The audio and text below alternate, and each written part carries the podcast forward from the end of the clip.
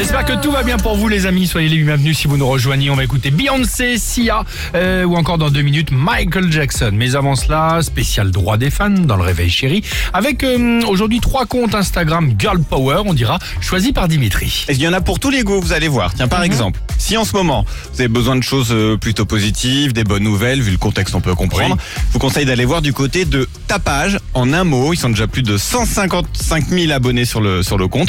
Alors on y retrouve quelques vannes, mais ce que je préfère sur celui-ci, c'est leurs infos. Par exemple, saviez-vous que Serena Williams avait gagné l'Open d'Australie en étant enceinte? Vous le saviez ça ou pas? Ah, non. Et Voilà. Par exemple, Sarah Thomas aussi est devenue le mois dernier la première femme à, ar- à arbitrer Ah, pardon, un Super Bowl. Très bien, On super. avait parlé vite fait. Donc Très ils bien. mettent en avant des choses positives C'est sympa. comme ceci. Ça s'appelle tapage. C'est bien Si ça, pour je vais vous- aller voir ça.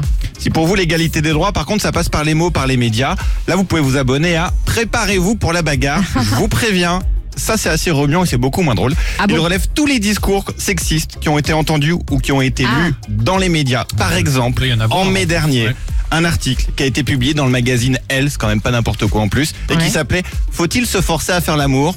Ah oui, d'accord. L'article à l'intérieur en plus est ambigu, la réponse évidemment non. Ou alors, ce conseil du docteur Saldman, c'était en direct sur C8 et c'était en mars 2020, il y a un Ouais. an. Les femmes doivent éviter de pleurer, sinon ça altère la libido Je des hommes. très bien, je crois que j'étais sur l'émission à ce moment-là. Ah, c'est possible en plus parce que c'était une dans laquelle tu participais, Ouais, c'est vrai.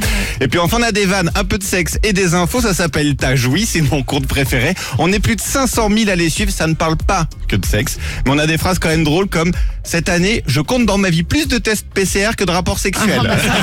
c'est valable pour pas mal de célibataires, donc Voilà. on a des choses comme ça, mais on en apprend aussi plus et plus sérieusement sur le postpartum, l'excision, le sexisme au travail, etc. Ça s'appelle Ta joui. Pas Bah, mal. sympa. Merci beaucoup Top, Dimitri. Merci Dimitri, ouais. Euh, Michael Jackson sur Chéri FM et juste après évidemment on parlera de votre jeu le jackpot Chéri FM. Il est 6h51. À tout de suite.